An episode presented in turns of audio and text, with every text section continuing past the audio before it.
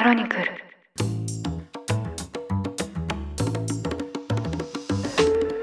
おはようございます。12月8日木曜日ニュースコネクト。あなたと経済をつなぐ5分間。パーソナリティの新井里奈です。この番組では1日1つ5分間で世界のメガトレンドがわかるニュースを解説していきます。朝の支度や散歩通勤家事の時間などにお聞きいただけると嬉しいです。さてこのニュースコネクトを担当させていただいて約2ヶ月が過ぎました。平日は映像作家の竹村さんジャーナリストの野上さんと担当。そして週末はこの番組の生みの親でもある野村さんが担当されているんですが、まあ、こうして番組を一緒に作成するにあたってお互いの、まあ、ニュース原稿の作り方であったり情報へのアプローチの仕方間近で見ることができて本当に勉強になっています。私はそれこそ報道業界にいたというわけではないのですがポッドキャストディレクターとして音声で伝えるプロというのを30代半ばにして本業にし始めました。もともとはポッドキャストを聞くのが純粋に好きだったというところから始まりましてそこから仕事にしたいと思って動き出したのが4年ほど前になります。まあ、今後まだまだ音声で実現したいこと自分のミッションステートメントもありまして、まあ、長期的な視点でですね今何を仕掛けるのかどう動いたらいいのかといったところを、まあ、ここ数年で考えるようになりましたで今年を振り返りますと一緒に番組作りができるというメンバーがいることで毎日刺激になっていまして、えー、まあこう切磋琢磨できる仲間が新たにできたことというのが2022年一つ大きな嬉しい出来事だったなと思っています。リスナーの皆さんもこの1年どう過ごされましたでしょうか？まだ数週間残りありますがあっという間に年末です。ここら辺でちょっと振り返ってみるのもいいかなと思ったそんな話でした。さて今回はアメリカ政治の話題。残っていた中間選挙決選投票のニュースお伝えいたします。現地時間12月6日アメリカ南部ジョージア州の上院選決選投票が行われました。投票の結果現職である民主党候補ワーノック氏が勝利。接戦ではありましたが、民主党が上院の51席目を獲得することが決定しました。南部ジョージア州は激戦区の一つ、もともと歴史的にも共和党支持者が多い地区でした。が、2020年の大統領選ではバイデン氏が勝利を収めており、民主党のテーマカラーである青、共和党のテーマカラーの赤を混ぜたパープルステート、紫の州とも言われています。約1ヶ月前11月に行われた中間選挙、この時点で下院は共和党が、上院は民主党が多数派を確保しており、以前もお伝えしているねじれ議会となったアメリカですが、今回のジョージア州の結果、実は2年先、2024年の大統領選にも大きく影響する、そんな重要な決選投票でした。ここからはこの中間選挙を背景に動いている各党の動き、そしてどう大統領選につながっていくのか見ていきたいと思います。まずは民主党です。今回の上院議席、合計100席のうちすでに11月の選挙結果で過半数を獲得していました。なので、今回ジョージア州による1議席というのは必要不可欠というわけではないように見えます。が、やはり民主党にとってはこの議席の上積みをすることで、例えば党内で意見が割れるなどの場合に備えて、今後の法案通過をスムーズにするためには重要な1議席と位置づけられていました。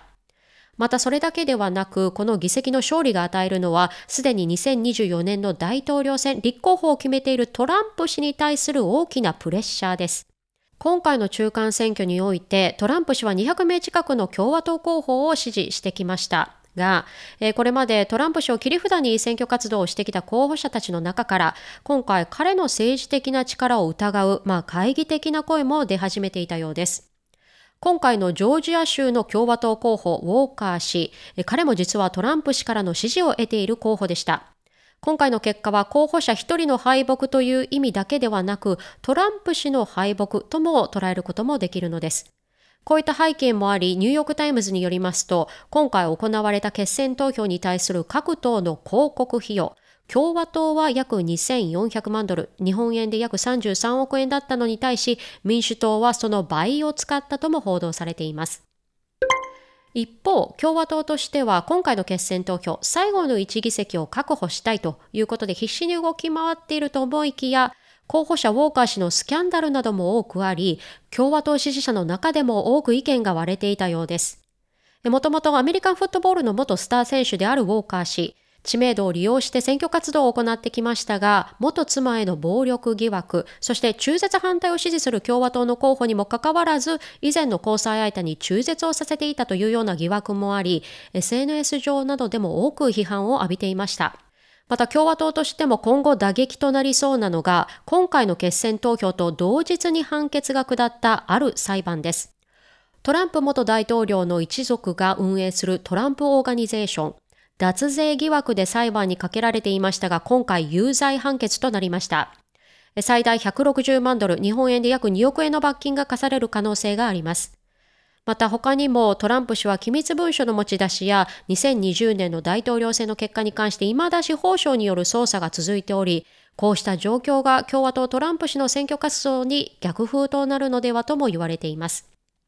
こうして今回の最後の一議席をめぐる決選投票、民主党、そして共和党の動きを見ると、2024年の大統領選挙の前哨戦としても非常に重要な立ち位置となる選挙だったのではないでしょうか。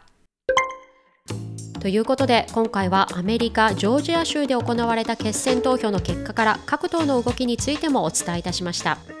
実は日本やアジアに住んでいるとこうしたアメリカのしかも一つの州の選挙結果というのはなかなか身近に感じられない部分もあるなと思ったんですがえリサーチをするにつれてですね各党の広告費の使い方であったり選挙キャンペーンの動きなどを見ていくと非常に次のステップいわゆる大統領選に向けてすでに動き出しているなというような内容を多く見て取れました。ビジネスでも短期的な目標に対して長期的な目標があるのと同じで政治においてもこうした長期的な大きな目標に対しての動き個人的にも今回感じ取ることができました。こうして実は日本から遠い場所で起こっている出来事も実はこうしたつながりがあるということ、まあ、ニュースコネクトという番組のコンセプトとしてもそういった視点で今後もお伝えしていきたいと思います。